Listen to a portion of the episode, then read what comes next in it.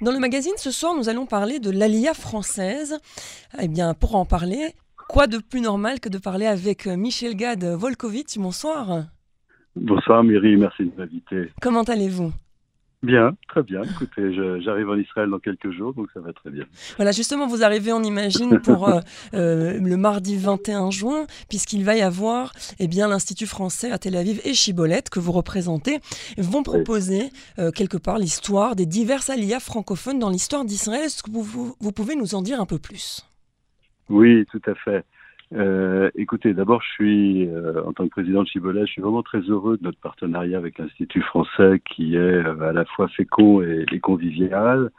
Depuis, depuis le premier, la première séance du séminaire que j'ai mis en place, qui s'appelle Malaise dans la culture, Malaise de la culture, la première séance ayant traité l'affaire Aligny, l'affaire Sarah Aligny ou l'éradication du sujet, et qui s'est poursuivie par le colloque euh, il sexuel aujourd'hui, dont nous avions parlé ensemble d'ailleurs juste, avant. Donc voilà, je suis très heureux de ça. Euh, l'idée, l'idée de faire une deuxième séance sur ce thème des, des.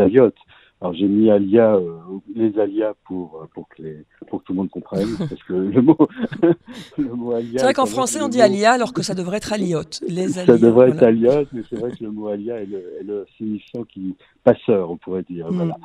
Euh, écoutez, j'ai pensé à ce thème qui, a, qui visiblement intéresse beaucoup de monde. Euh, de part, d'une part, la, la, la publication euh, très récente d'un livre que je vais présenter d'ailleurs euh, à cette occasion, qui s'appelle L'identité en question, qu'est-ce qui fait peuple? Le sujet juif, c'est-à-dire la question au fond de ce qui de ce qui participe de la construction du sujet juif et de son rapport, euh, de son intrication, cette construction du sujet avec la construction du peuple, du peuple juif, l'un allant avec l'autre, le lien entre le singulier et le pluriel.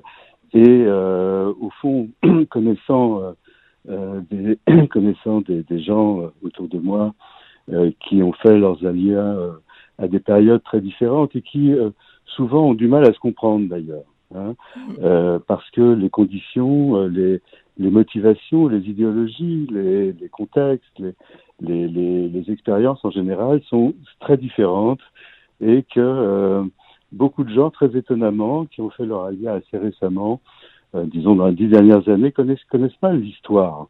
Euh, l'histoire d'Israël, l'histoire des alias. Euh, et je pense que c'est important de, de reprendre ça, pas seulement pour les alias francophones, puisque ce sera le sujet plus précis, mais je pense qu'en reprenant la question des alias francophones, on reprend l'histoire d'Israël, l'histoire de toutes les alias, euh, il y avait un film formidable que vous connaissez sûrement, euh, qui avait été fait par Harry Einstein et, Zohar, qui est décédé, je crois, récemment, mhm.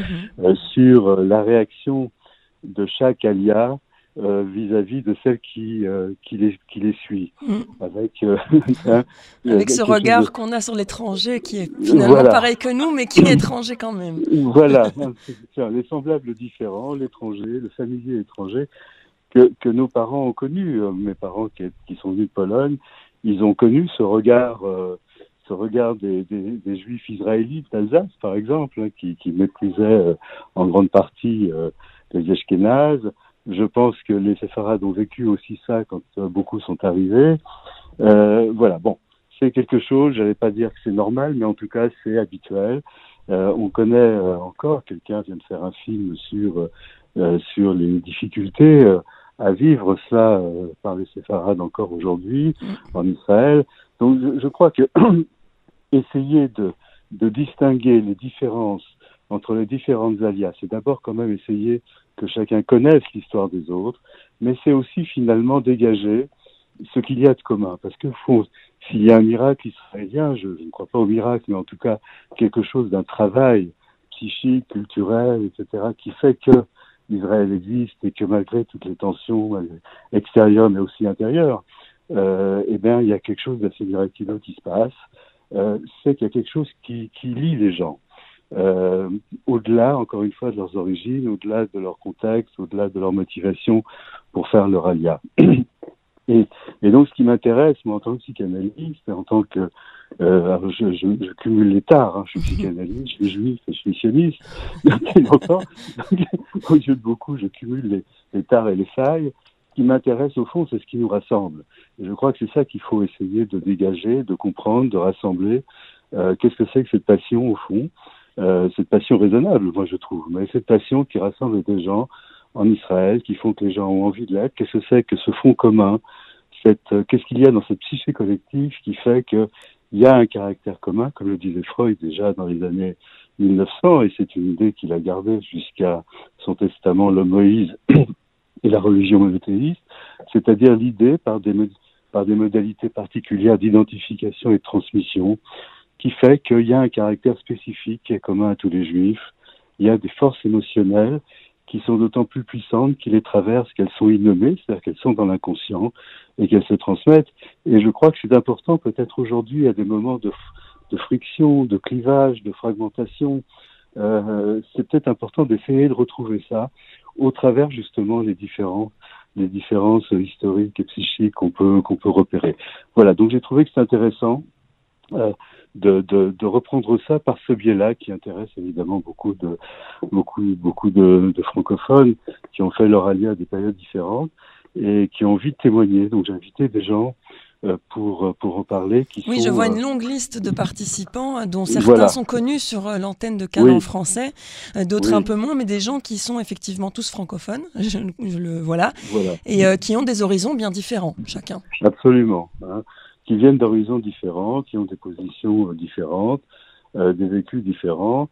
Et on, va partir d'un film que vous connaissez peut-être, c'est le film d'Antoine Mercier, mm-hmm. qui s'appelle L'Alia de Juif à Hébreu, euh, qui est un film euh, où il, il, il, fait témoigner un certain nombre de, de, gens qui viennent essentiellement de France, au fond qui ont fait leur alia dans les dix dernières années, c'est-à-dire assez récemment. Euh, c'est un film intéressant qui est qui n'est pas exhaustif puisque c'est assez récent, mais qui, a vraiment l'intérêt de de, faire parler les gens vraiment, c'est-à-dire de, leur expérience, de ce qui, des doutes qu'ils ont eu des certitudes, de, ce qui, de, la réalité au, fond auquel ils se sont confrontés, euh, comment ils les ont surmontés, etc., etc. Et euh, je trouve que il y a un vrai, des vrais témoignages vrais. Et j'ai pensé que c'est intéressant de, de partir de ce, de ce film. En plus, je trouve que le sous-titre de Juif à Hébreu pose aussi la question euh, de l'identité. Euh, l'identité qui pour moi est pas quelque chose de plein, pas quelque chose d'achevé une fois pour tous, c'est une construction toujours en devenir, c'est un entre-deux qui, qui va avec des, des sentiments d'appartenance qui sont aussi conflictualisables et qui sont multiples. Euh, cette idée de juif à hébreu pose une question.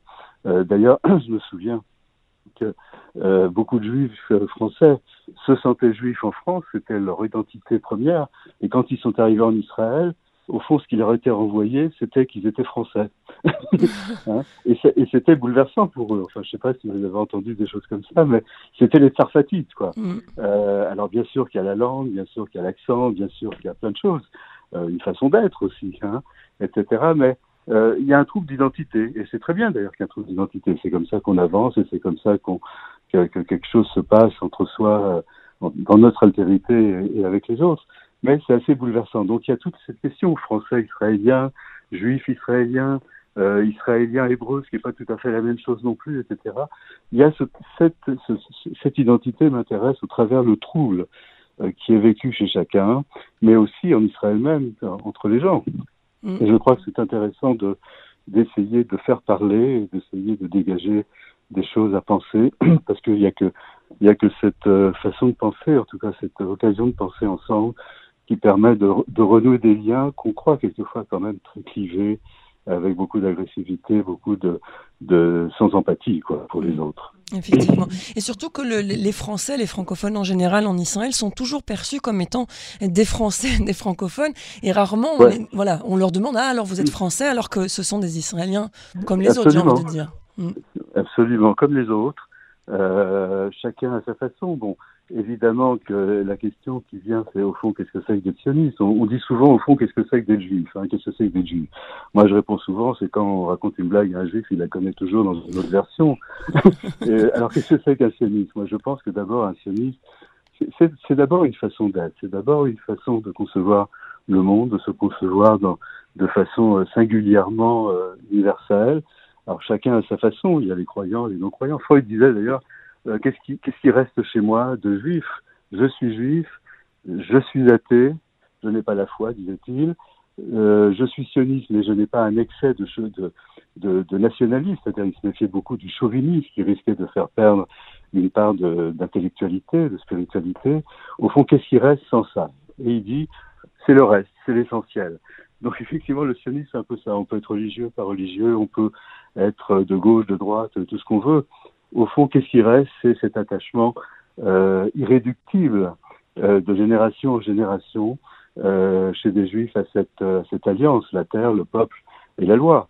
Et quel que soit notre, notre rapport à cette alliance, il y a, cette, il y a ce sionisme-là, alors qu'on se dispute euh, qui est plus, qui est plus juif que l'autre, qui est plus sioniste que d'autres.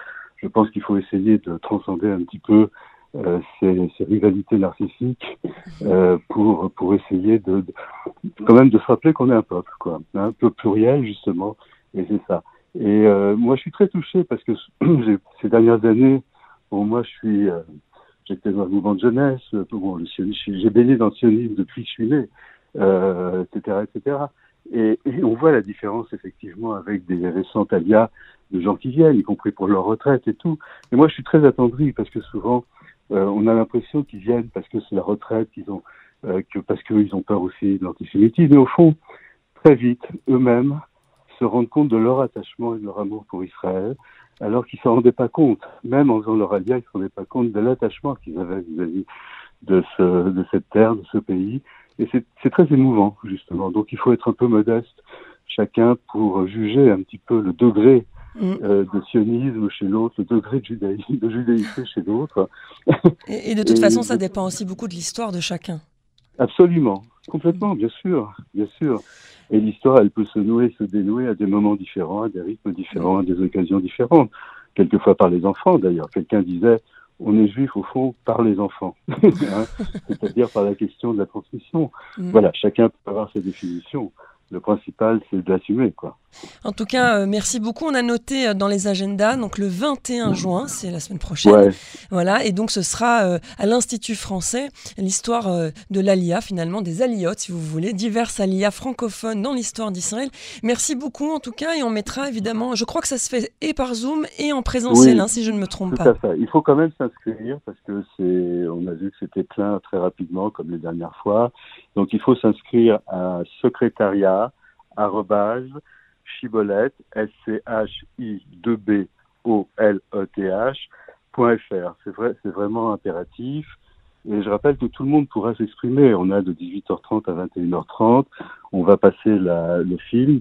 Pour ceux qui s'inscriront en Zoom, on leur enverra le lien juste avant la séance, comme ça ils pourront le voir avec les personnes qui seront en présentiel.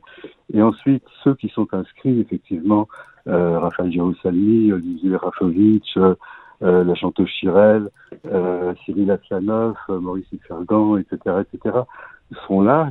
Ils vont chacun entre 5 et 10 minutes maximum parler de leur propre expérience. Mm. Et, et, et j'insiste, je veux pas que ce soit des trucs politiques ou théoriques. Je veux que les gens parlent d'eux, de leur rapport vraiment à leur expérience, à ce qu'ils ont vécu, à ce qu'ils vivent. C'est très important et qui permettra au public, lui aussi, de pouvoir témoigner de de ce qu'ils ont vécu et de ce qu'ils vivent. Donc ça sera très interactif, comme on dit. En tout cas, merci beaucoup euh, euh, Michel Gad-Volkovitz pour euh, eh bien, nous avoir parlé euh, de ce so cette soirée débat, hein, si j'ai bien compris, débat et partage. Oui, tout à fait. Voilà, tout et tout fait. sera mis également euh, sur le site et euh, les réseaux sociaux de Cannes en français pour que les, les auditeurs puissent s'inscrire. Merci beaucoup. Merci, Une bonne merci soirée. beaucoup. Bonne soirée, au revoir.